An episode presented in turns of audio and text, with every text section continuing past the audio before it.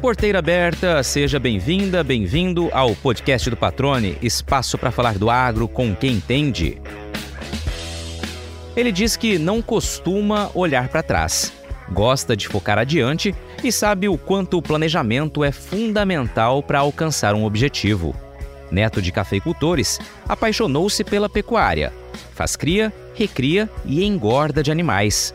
Ciente de que toda crise é cíclica, encara com naturalidade os desafios do setor, mas reforça que para vencê-los é preciso estar preparado e saber o tamanho das próprias pernas para não ficar pelo caminho. A primeira semana de junho traz lembranças para o seu José João Bernardes. Foi no dia 6 deste mês, há 45 anos, que o paulista de Jardinópolis iniciou a própria história em Mato Grosso, como fiscal da Receita Federal. Por aqui, construiu família, prosperou na carreira e tornou-se pecuarista com papel de liderança no setor.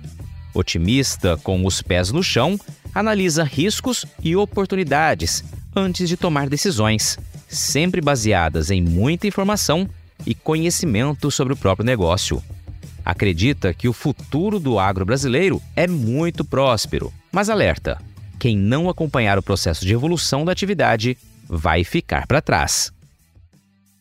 José João Bernardes, que prazer recebê-lo aqui no podcast do Patrônio. Obrigado por aceitar o convite, né? E a gente poder bater esse papo contando um pouquinho da tua história e, claro, falando da atividade que você tem paixão nata, né? Já há muito tempo envolvido com a pecuária. Mais uma vez te agradeço. Como é que o senhor está? Tudo bem? Graças a Deus, muito bem, Patrone. A gente tem que ser otimista, acreditar nas pessoas, no negócio e no futuro.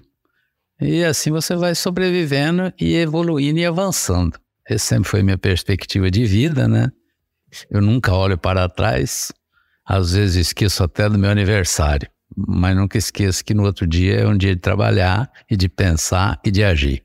Maravilha. E sempre foi assim na vida do senhor? Aliás, eu queria aproveitar, o senhor não olha para trás, mas vamos recapitular um pouquinho da tua história aqui para conhecer as origens do José João Bernardes. Aliás, vamos começar pelo nome, né? José João Bernardes, eu brincava antes da gente começar a gravar que por várias vezes, assim, em eventos em que eu conduzi, quando eu tinha o nome do senhor, às vezes não estava lá escrito, eu lembrava, e agora José João ou João José? E eu lhe perguntava ali para poder é, acertar a ordem, né? Claro que é uma falha minha totalmente, mas vamos aproveitar para entender a origem do nome do senhor, que tem uma origem bacana aí. É, exatamente. José João são o nome dos meus avós, sendo José o paterno e João o materno.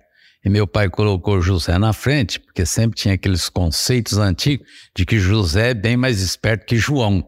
Então tinha que pôr José na frente e o João para equilibrar.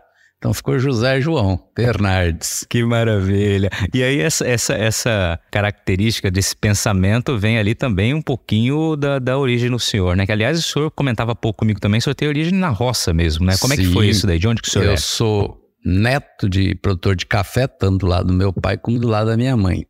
Nasci na roça, dizia minha mãe que eu e meus três irmãos, um irmão e duas dois, mais dois irmãos e uma irmã, nascemos inclusive na mesma casa e na mesma cama. Naquela época nascia na roça. E para simplificar, eu morei na roça até os 16 anos. Então a minha vida sempre foi extremamente ligada ao campo, ou seja, eu sei muita coisa de fazer. Desde tirar leite, a colher algodão, já colhi algodão, já colhi arroz, já colhi milho. Vamos só fazer uma ressalva que o senhor está falando de colheita manual aí, né? Manual, no tempo que era tudo manual. Mas posso te dizer também que talvez eu tenha visto as primeiras colheitadeiras mecânicas de algodão na minha cidade de Jardinópolis, que é um município muito próximo de Ribeirão Preto, de agricultura avançada e terras muito boas. Hoje, um imenso canavial, mas no meu tempo não tinha cana. Né? E eu vi talvez a primeira plantação de soja no sítio ao lado do nosso e muita fruticultura que era. Hoje talvez Jardinópolis ainda tem muita cana, um pouquinho de pecuária leiteira lá e muita fruticultura, mais abacate, né? Tanto que Jardinopolência chama terra da manga, porque isso era terra onde se plantava muita mangueira. Na propriedade de vocês ali, qual era o foco da atividade? Você falou que fez um pouquinho de tudo e disse que os avós, tanto por parte de pai quanto por parte de mãe, mexiam com café. E vocês ali? Não, isso aí foi. Eu sou descendente deles, obviamente eles tinham as fazendas, venderam as fazendas. Meu pai Depois comprou, ficou num sítio. Nesse sítio ele desenvolvia, ele era comerciante de gado, digamos assim. E tinha o gado leiteiro e tinha também as atividades de engorda de porco. Naquela época se engordava muito porco. E eu, meus dois irmãos, tenho mais dois irmãos, era uma propriedade mais ou menos 7, 8 quilômetros da cidade, a gente tinha que estudar. E eu me lembro muito bem que a gente ia e voltava a pé. Naquele tempo não tinha ônibus e nem carro, andava a pé mesmo. Fiz o grupo escolar, ginásio, na cidade de Jardinópolis. Quando terminei o ginasial, na minha cidade não tinha científico. Aí eu tive que fazer em Ribeirão Preto. Aí comecei a viajar. E eu me lembro muitas vezes, foi quando meu pai também, aos 16 anos, mudou para a cidade e abriu uma casa de carne. E eu, como era o mais velho dos filhos, obviamente eu que era o mais responsável. Então, muitas vezes eu chegava em casa à meia-noite e às quatro horas eu tinha que acordar porque eu tinha que ir no sítio matar a vaca. Que eu matava a vaca, trazia para o açougue, desossava e trabalhava nesse açougue. Estudava de, né? No outro, à noite tinha que voltar para Ribeirão Preto estudar, que fiz ciências econômicas em Ribeirão Preto. Essa foi a história da minha formação, só que quando eu estava no segundo ano de economia, eu fiz um concurso para ser estagiário de Secretaria de Economia e Planejamento do Estado de São Paulo.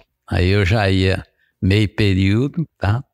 Terminando o curso, tem aquelas indecisões, o que, que você vai fazer. Eu fiz um concurso para Secretaria de Agricultura do Estado de São Paulo, trabalhei uns quatro meses na cidade de Orlândia, próxima a Jardinópolis, naquela região do Morro do Orlândia. Aí, como não estava muito sedentado, aí eu fiz um concurso para a Marinha de Guerra do Brasil. Fui aprovado, fui para o Rio de Janeiro e lá fiquei durante cinco anos como oficial da Marinha de Guerra do Brasil. Talvez o Bolsonaro ainda nem fosse tenente, eu já era tenente.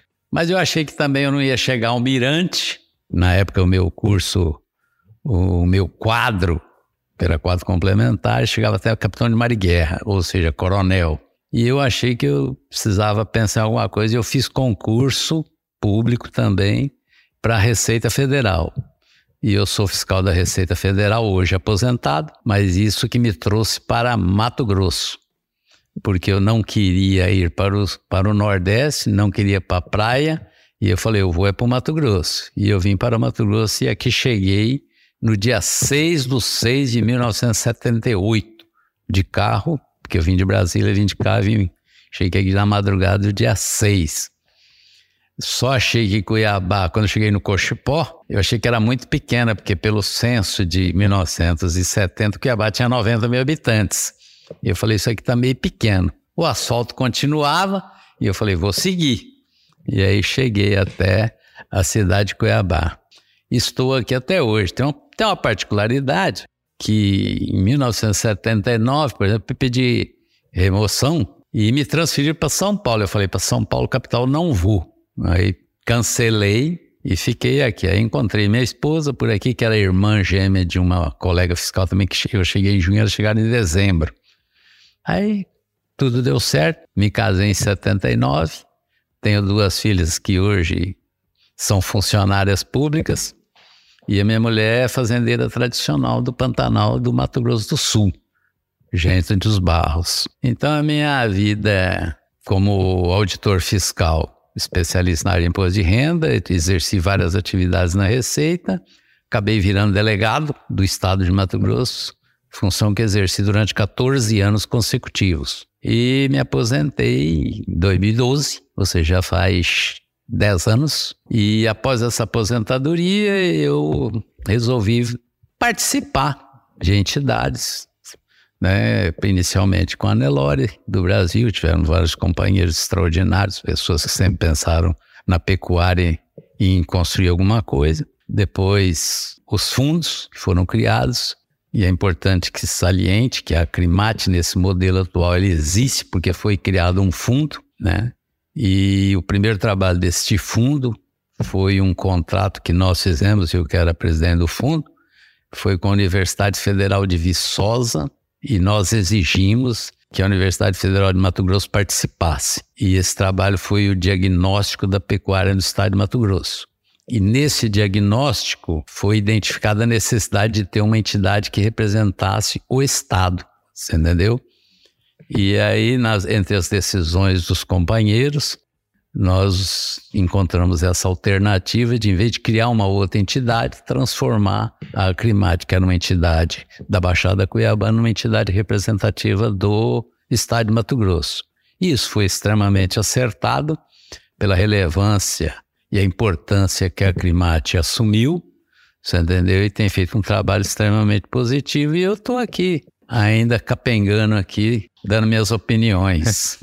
Essa é modéstia em falar, né? O Bernardes já foi duas vezes, por duas vezes consecutivas, presidente né, da, da Climate. Hoje é primeiro secretário de tesoureiro? Diretor, é, diretor financeiro. diretor financeiro. Agora, essa, essa tua imersão na pecuária, é, Bernardes, começa quando aqui em Mato Grosso, né? Começou mais ou menos na década de 90, efetivamente. Quando eu comprei a primeira propriedade, você entendeu? E depois, posteriormente, que meu sogro já falecido também foi distribuindo, e eu, como eu digo, só tenho um imóvel urbano, que é onde eu moro. Tudo o mais são propriedades rurais e eu só tenho uma atividade, agropecuária. Sou criador, recriador e engordador de gado. Ou seja, para quem está nos ouvindo, é o famoso ciclo completo aí que você faz. Faço o ciclo completo nas minhas propriedades, né? Eu digo nossas, né? Porque lá em casa não tem esse negócio. Sou casado com milhão de bens, não tenho conta individual, tudo é conjunta e esse negócio não adianta. Tem uma particular na minha vida, esqueci até de dizer. Como também tinha pouca coisa para fazer, eu fiz vestibular e fiz direito na Universidade Federal de Mato Grosso também. Minhas filhas são funcionárias públicas e eu ajudei muita gente, mas graças a Deus nunca pedi nada a não ser as amizades. E agora uma pausa no bate-papo para dar um recado a você que é produtor ou produtora rural. Já tá na hora de pensar na próxima jogada, hein? Então, que tal mirar na semente e acertar em ótimos resultados para sua lavoura? A Agrosol tem um portfólio completo para sua safra 2023-2024, com opções de cultivares de soja para os diferentes contextos e realidades de todo o cerrado brasileiro, com as melhores tecnologias dos principais obtentores do mercado. Além de sementes de soja de alta qualidade, a Agrosol também oferece tratamento de sementes industrial com certificação de excelência pela Singenta serviço de entrega, posicionamento de cultivares, ajuste fino de plantio e um acompanhamento especial do time de campo. Para saber mais, é só acompanhar as redes sociais da Agrosol e acessar o portfólio 2023-2024 pelo site www.agrosolsementes.com.br. Lembre-se sempre que uma safra inteligente começa com estratégia. Agrosol Sementes, germinando o futuro. Agora, o senhor resumiu aqui um pouquinho né, dessa história da transição, da Climate falou da importância dos fundos. Aliás, as principais culturas aqui de Mato Grosso só são o que são hoje por conta da contribuição dos fundos e tudo que proporcionou em termos de associativismo, né? Me corrija se eu estiver errado, mas acho que é um papel fundamental. O senhor até falou, é importante falar dos fundos, né? Do papel que teve, justamente para poder permitir essa robustez nas ações, na defesa do setor produtivo, né? Sem dúvida alguma, você para exercer qualquer atividade representativa, você tem que ter recursos. Porque tudo isso custa dinheiro. A representação, ela não depende apenas da opinião das pessoas, depende da presença você estar nos lugares, você contactar com as pessoas, você contratar pessoas para fazer divulgação de ações, né? E de exercer trabalhos. Então é fundamental. Nós me lembramos bem quando esse fundo, o primeiro fundo foi criado, a finalidade é que todas as vezes você ia fazer um evento, você precisava ficar pedindo dinheiro para o governo. E o Blyron, na época, ele falou: ó, seguinte, vamos fazer assim, vamos criar os fundos, que pelo menos as entidades, né, vão ter um recurso que elas possam gerir e desenvolver atividades. E isso é importante salientar, já se vão alguns anos, nós também somos copartícipes, digamos assim, do desenvolvimento do Estado. Porque em 1978, quando eu aqui cheguei, o Estado não tinha absolutamente nada, não plantava praticamente nada, plantava alguma lavoura de arroz. Depois, né, que o asfalto, que o asfalto chegou aqui em 75. Depois é que houve efetivamente a ocupação desse, desse território. E mais recentemente é que houve essa explosão com a chegada das novas tecnologias. A gente nunca pode esquecer que Mato Grosso é um grande devedor da Embrapa. Porque quem veio para Mato Grosso antes de, da década de 70 só foi para as terras de cultura. Tanto que você vai procurar Pontes Lacerda, Mirassol do Oeste, o desenvolvimento, ou melhor, foram ocupados muito antes da de Nova Mutum, Lucas do Rio Verde, Sorriso, correto? E Sinop. Então, com o domínio da técnica de plantar no cerrado, é que Mato Grosso efetivamente se tornou esse gigante produtor. Então, nós não podemos nos esquecer, em hipótese alguma, que o desenvolvimento sempre está calcado em muito trabalho, mas sempre em muita tecnologia. Exatamente. A pesquisa ela é fundamental, né? fundamental o trabalho, o desenvolvimento e saber realmente é, dar esse voto de confiança e o investimento necessário para pesquisa também é algo fundamental de ser sempre defendido, né? Se há um dinheiro que sempre frutifica bem, é o dinheiro aplicado na pesquisa. Isso sempre é investimento. Conhecimento, já dizia meu pai, meus avós, se há uma coisa que não ocupa lugar é o conhecimento.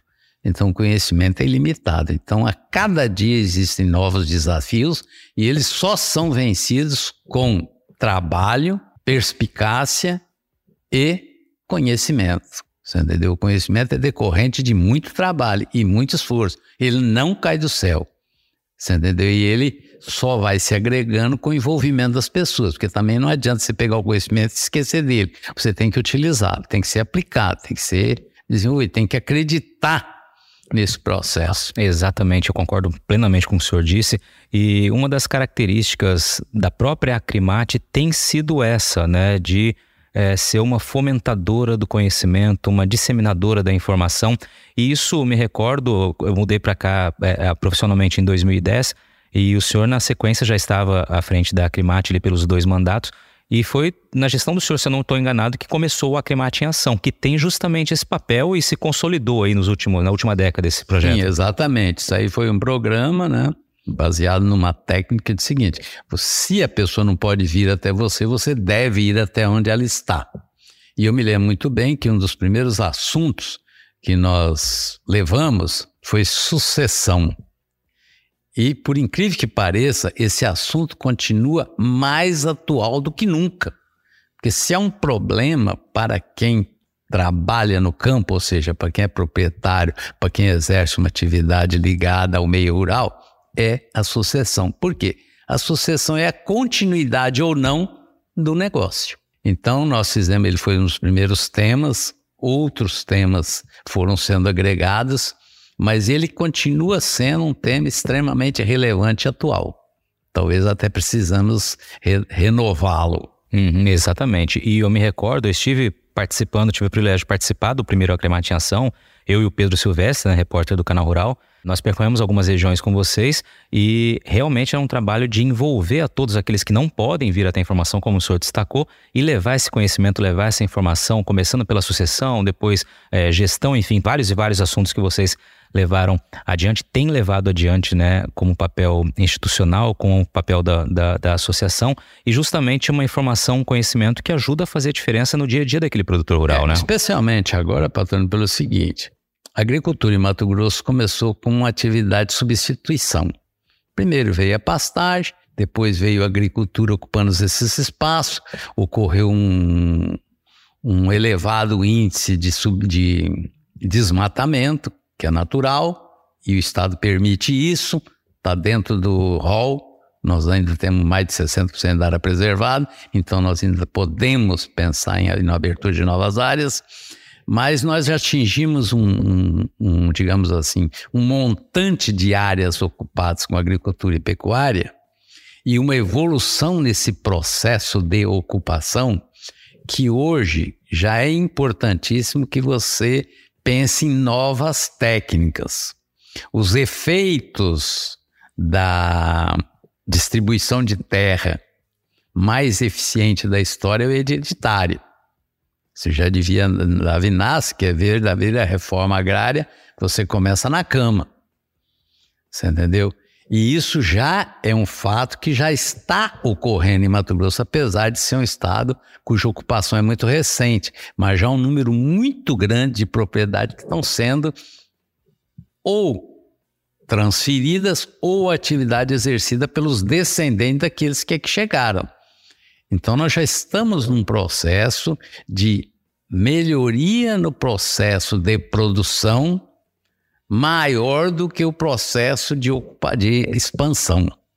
Você entendeu? Então hoje nós estamos melhorando a produção, substituindo pastagem, utilizando maiores técnicas. Nós já temos vários segmentos de irrigação, nós já temos novas culturas. Você entendeu? Então esse é o processo progressivo e nós temos os exemplos. Na Europa não tem propriedade grande. Nos Estados Unidos a propriedade média é, não passa de 400 hectares.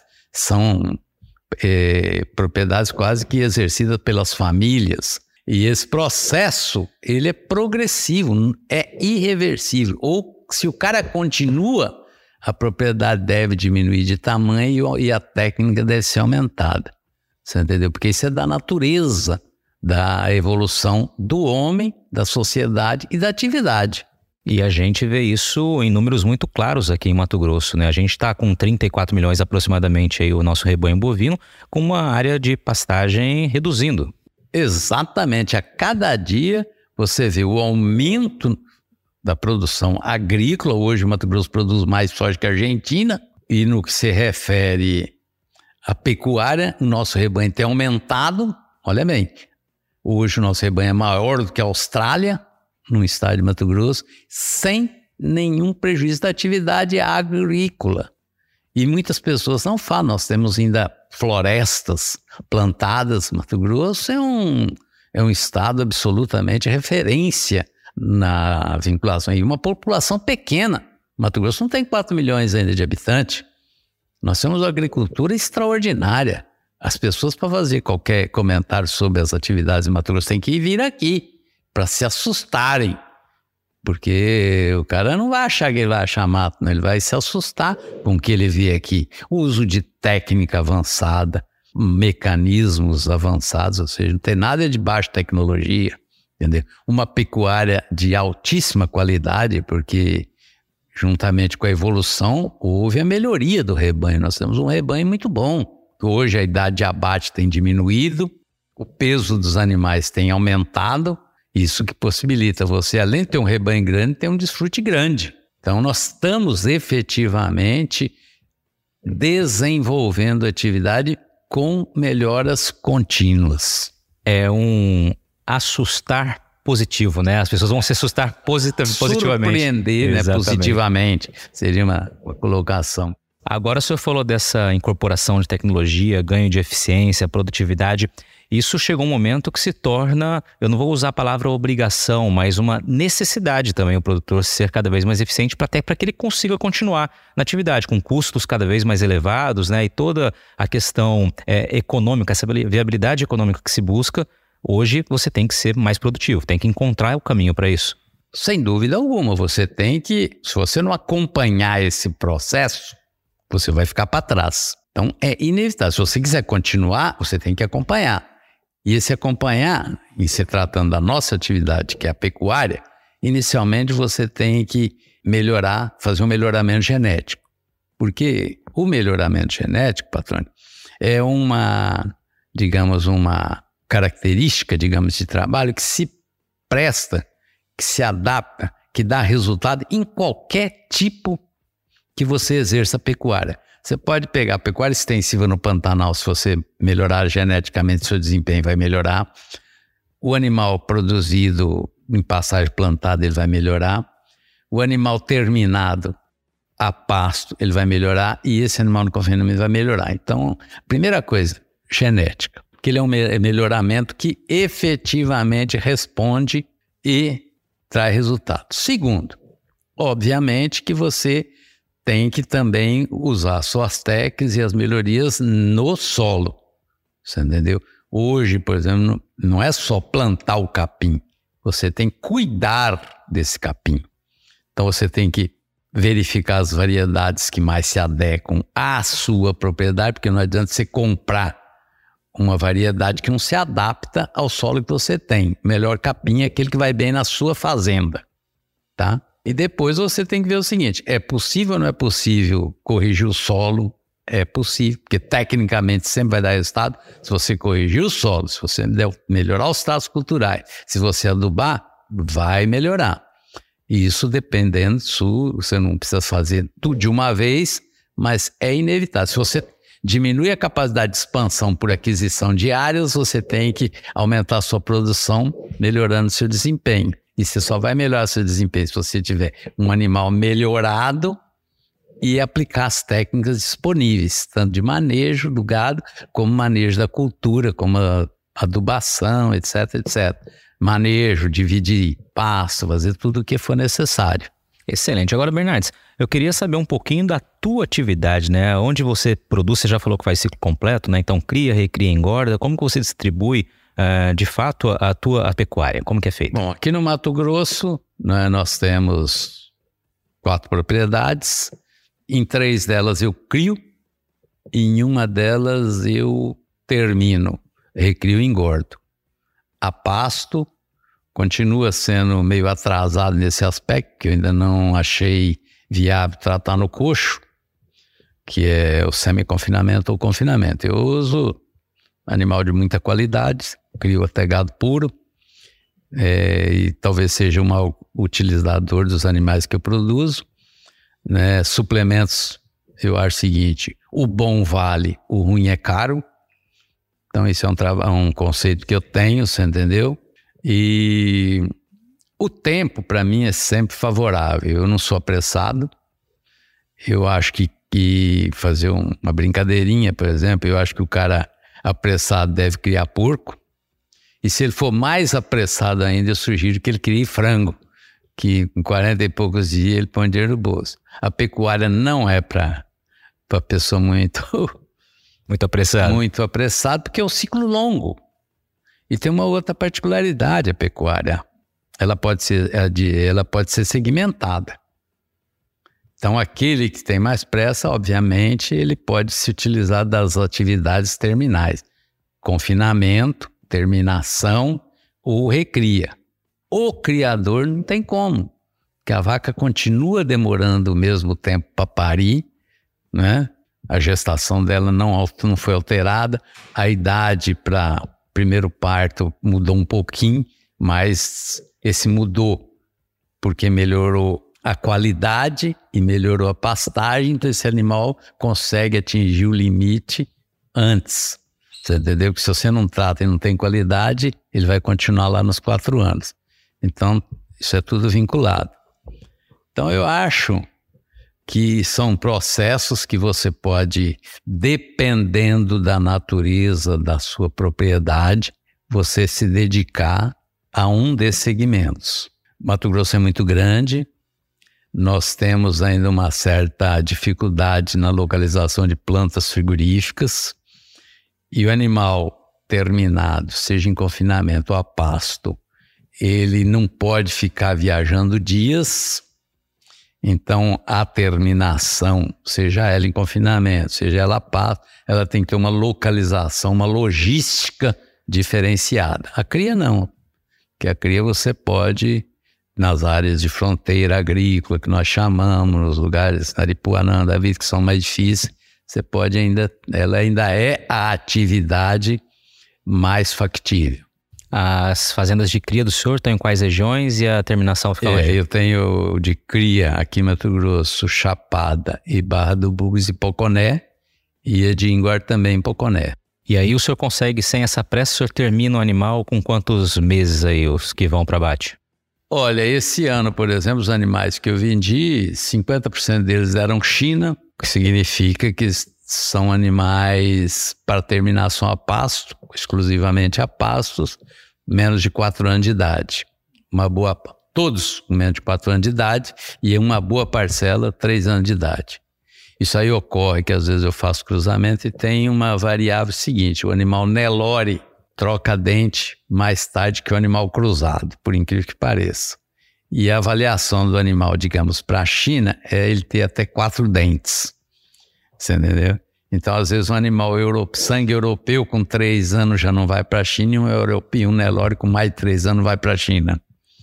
Por causa da biologia dele. Perfeito. O, o, aproveitando esse gancho, o boi China ainda é atrativo? Por enquanto, ainda há um, uma gratificação, um sobrepreço, mas eu sou cético quanto a isso a partir do momento em que todos os animais estiverem nesse patamar, o preço vai ser um só. Obviamente, já que você falou nisso, nós temos outras particularidades também, que hoje a gente. É, esse mercado, por exemplo, da carne, ele mudou um pouco ao longo dos anos, né? Como eu lhe disse, a minha origem, né? Já fui açougueiro, né? Quando jovem, né? 16 a 22 anos. Na época não tinha picanha. A gente só vendia um alcatra quando vendia ele inteiro. Então, e nem a maminha. A maminha era rabo do alcatra e picanha era a ponta do alcatra. Ninguém comprava. Quando chegou o espeto corrido, essas coisas, essas carnes foram surgindo e hoje nós temos aí a picanha muito mais valorizada que um filé mignon. Certo? E esse mercado, ele tem suas características, né? Hoje já se fala em carne marmorizada, carne de wagyu, carne de angus, é? Tudo isso daí é o quê? Buscando um diferencial de valor e uma seletividade essa seletividade do cliente é para você vender mais caro. Mas eu, para mim, o mais importante é vender o boi como um todo. Um boi de 18 arrobas são 270 quilos. É muito peso só para você pensar na picanha, que dá uns 3,5 kg. Então, eu acho que o mais importante é você pensar no pacote do que no detalhe. Produzir tudo com qualidade. Exatamente. E ser remunerado a qualidade, obviamente, é do animal como um todo. Quando o animal é bem terminado, todas as partes dele são bem terminadas. Não há como você pegar uma picanha boa num animal mal acabado. Se a picanha é boa, todas as demais carnes são boas. Essa é a lógica, né, Sr. Bernardes? Só para arrematar aqui, o senhor falou então as propriedades em Mato Grosso e o senhor também produz no, em Mato Grosso do é, Sul. Nós temos uma fazenda no Pantanal, que é a região da Inhecolândia, né? Que é familiar, né? Da minha família. E eles estão lá desde mil e mais de 100 anos que eles estão nessa região. E lá a atividade lá é, é cria. cria. Exclusivamente cria ali. Exclusivamente cria, até porque não tem estrada. Então, quando você vende o animal, ele vai vende em leilão, mas ele tem que andar pelo menos umas cinco marchas. Caminhão não chega para pegar gado gordo, então mesmo que ele esteja gordo, você tem que levar ele a pé e vender no leilão. Aproveitando esse, esse outro gancho que o senhor deu aqui agora, o senhor já fez comitiva? Já participou dessas comitivas? Não, isso aí quando eu era guri eu já andei. Um dia, dois, mas no Pantanal não. já, lá eu já andei mais de Toyota. Muito bom. Você está ouvindo o podcast do Patrone. Agroinformação com quem entende.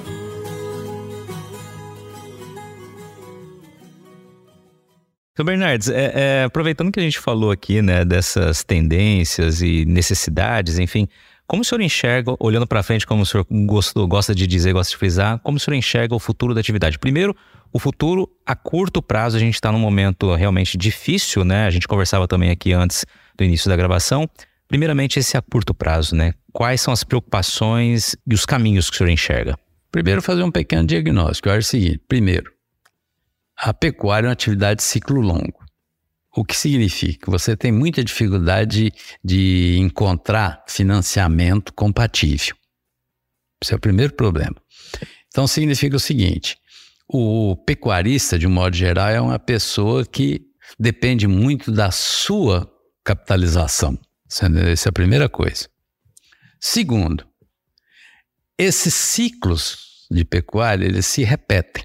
Por quê? Porque, obviamente, faltou é, é aquela irrevogável lei da oferta e da procura. Se tem mais gado sendo oferecido, o preço cai. Se tem menos, o preço sobe. O que me preocupa nesse, nesse diagnóstico é que nós estamos vivendo um momento político e econômico que ele torna mais, mais, digamos assim, mais preocupante esse ciclo. Que nós estamos num ciclo de baixa do gado, correto? Mas nós temos uma insegurança, né? Econômico, eu vou dizer, não vou dizer por quê, mas é uma segurança econômica, você entendeu? Que é que o empresário não investindo, o emprego cai e quem efetivamente come carne é a maioria da população. E a pessoa não come carne com Bolsa Família, com esse tipo de ajuda, com todo respeito. Você come carne quando você tem renda, quando você trabalha e você tem renda. Você entendeu? Existe uma outra particularidade que às vezes as pessoas nunca falam: é o seguinte, quando você está próximo do pleno emprego, digamos assim, muitos trabalhadores se alimentam na própria empresa onde trabalham. Você entendeu? Então, quanto mais pessoas trabalhando, por esse e por outros fatores, muito mais pessoas consumindo. Se o consumo é maior, a atividade navega em melhores condições.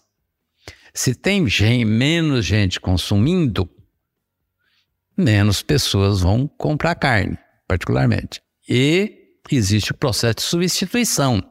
Quando a crise está muito ruim, você procura opções mais baratas. Por mais tradição que o brasileiro tenha de comer carne de vaca, né?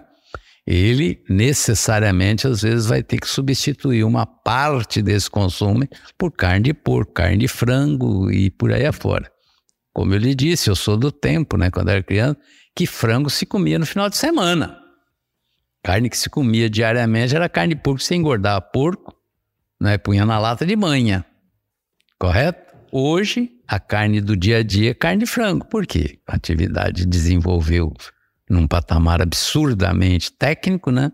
E é muito mais fácil comer frango, até para fazer. Isso são ciclos que se repetem. Eu acho que hoje o que me preocupa um pouco é que, coincidentemente, além do nosso ciclo natural de maior oferta de bezerro, nós vamos entrar num ciclo de. Por que, que o preço cai? Aumenta o abate de fêmeas, correto? Por quê? As pessoas bezerro abaixo, você vende a fêmea. Tá? Só que nós também estamos num problema que, mais recentemente, nós é, também está atingindo a nossa agricultura. Nós estamos vivendo um momento de baixa nas commodities, soja, milho, algodão, tá? O que nos leva a pensar que nós estamos com um problema um pouco mais abrangente do que o simples ciclo, tá? E essa é a minha preocupação no momento. E eu acho o seguinte, a atividade mudou muito também, patrona. Acontece o seguinte, especialmente é que hoje nós temos um número muito grande de proprietários que arrendam as suas propriedades. E essas pessoas, no planejamento dela, elas pensam no recurso financeiro que vão receber. E muitos deles podem até ter feito compromissos com esse dinheiro. E nós não sabemos se eles chegarão no momento certo e no valor certo. Então, eu acho que nós estamos vivendo um período onde é fundamental um planejamento seguro, porque tudo passa.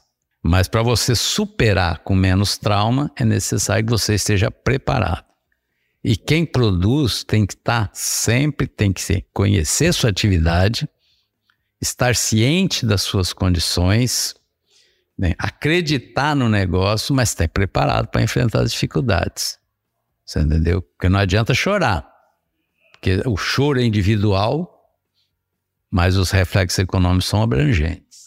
Pois é, você trouxe vários elementos aí que exemplificam, né, para quem está nos ouvindo e que eventualmente não conheçam muito da agricultura e da pecuária, o porquê esse momento é considerado tão preocupante, né? Tanta gente falando sobre isso, especialmente nos últimos meses. A pecuária já há mais tempo falando, Sim, né? Porque já tinha a questão já do ciclo, ciclo já via... normal dela. Exatamente. Agora o senhor trouxe os outros elementos que justificam o tamanho dessa preocupação e tornam muito claro para quem está tá ouvindo. E aí o senhor falou a palavra planejamento mais de uma vez, né? Ou seja, é preciso ter todas as contas, todos os investimentos, tudo na ponta do lápis, literalmente, para que você consiga sobreviver esse momento infelizmente, muito provavelmente vai tirar a gente da atividade. Seria essa a leitura? É, exatamente porque se você planejar, você vai ter condições de traçar a sua rota. E essa rota vai te levar a superar esse momento de dificuldade e te preparar para a superação, porque tudo passa. Então, aquele que fizer um bom planejamento e se adequar, ele vai superar, como isso é natural. Quantos ciclos já tivemos? Quantas crises nós já vivenciamos? O Brasil já superou crise que a inflação era 80% a um mês, patrone. Nós superamos isso. Você entendeu?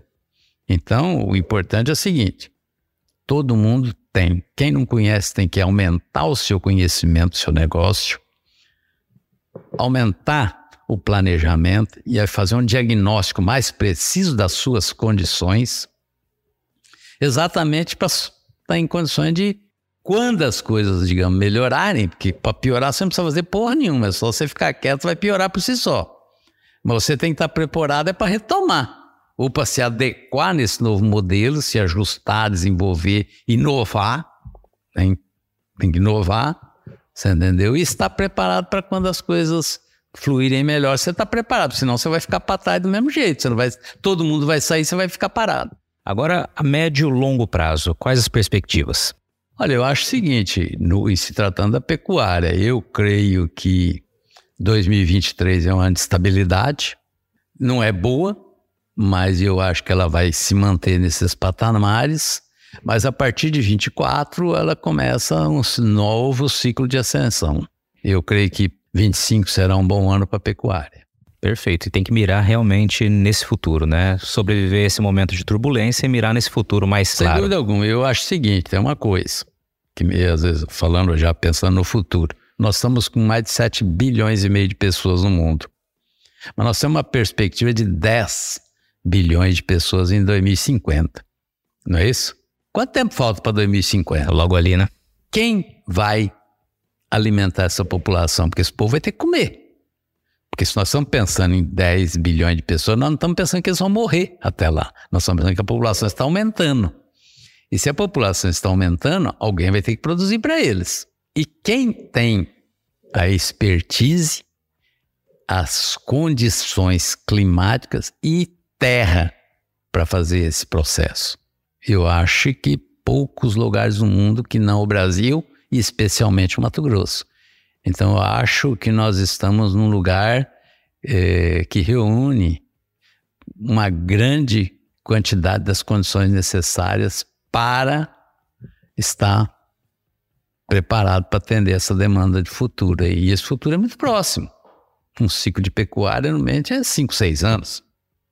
Não dá nem 10 ciclos. Exatamente. Tamo, tamo aí, tamo na cara. Bernardo, a gente está caminhando para o fim aqui e eu queria lhe perguntar, antes de deixar aqui a última parte do, da nossa, do nosso bate-papo, uh, o que que o Bernardes, essa versão pecuarista, né, apaixonada pela atividade, uh, quais as características do Bernardes auditor fiscal estão presentes no teu, na tua maneira de tocar o negócio? Eu acho que tem que acreditar nas pessoas, e acreditar no seu negócio. E você tem o seguinte: quando você é auditor, você é auditor. Quando você é produtor, você é produtor. Então eu acho que a gente tem que saber os momentos certos e as ações certas. Então eu acho o seguinte: hoje eu sou produtor, tá? Pretendo continuar enquanto tiver condições. Eu fui auditor, não sou mais. Muito bom. Mas a maneira de enxergar contabilidade, por exemplo, tem alguma coisa que ficou? A maneira de encarar os números? Lógico que tem, obviamente, né? Porque é aquilo que eu te falei, você tem que estar preparado. E estar preparado é saber o tamanho das suas pernas. Isso é aquele, mais uma vez, eu quero acreditado. Você não pode dar passo maior que suas pernas. E o planejamento é para isso. Você tem que saber exatamente qual a sua capacidade de avançar. Ou a capacidade de você entender que você tem que diminuir ou que você tem até que dar uma parada. Então, planejar é isso. Não é planejar para expandir. Não, planejar é planejar o desenvolvimento da sua atividade. Como, quando, como você vai fazer determinada coisa. E não há planejamento desconectado. Para você fazer planejamento, você tem que estar inserido no momento. Não adianta você fazer um planejamento se esquecendo da realidade. Você tem que fazer um planejamento da sua atividade, mas você tem que estar conectado com a realidade que te cerca. Por exemplo, você quer produzir um. Não adianta você, digamos assim, ah, eu vou fazer uma. vou criar, por exemplo, um animal especial, papapá, cor amarelo, preto e vermelho, etc. Tal. Mas você tem que saber se alguém vai comprar. Se não, você vai fazer o quê? Então não há como. O planejamento implica nisso, você conhecer sua realidade, estabelecer todas as condições, mas você tem que ter uma visão de. Tem que ser abrangente. Você quer fazer, vou fazer o quê? Para quem? Quando? Como? Excelente, excelente. Bom, a gente chegou aqui na reta final. E tem um momento aqui do, do, dos episódios, Bernardes, em que eu peço para que o convidado me traga aqui aquela pergunta que o senhor não respondeu até hoje, não, ninguém lhe fez essa pergunta, ou um comentário que o senhor queira deixar aqui para quem está nos ouvindo. Pergunta que não foi feita, eu acho um pouco difícil. Já deu centenas aí de entrevistas, pelo menos, né? Mas se tiver aquela pergunta que ninguém lhe fez, o senhor gostaria de falar, está aqui. O que eu gostaria de dizer é o seguinte: as pessoas, né, quando exercem uma atividade, tem que se conscientizar que aquela atividade que ele está exercendo merece todas as suas atenções, tá? E o seu foco, seu objetivo. Se tiver que fazer alguma coisa, mesmo que as pessoas não acreditem, se você acreditar e você colocar todo o seu esforço, né? E a sua visão, o seu futuro, ela pode dar certo.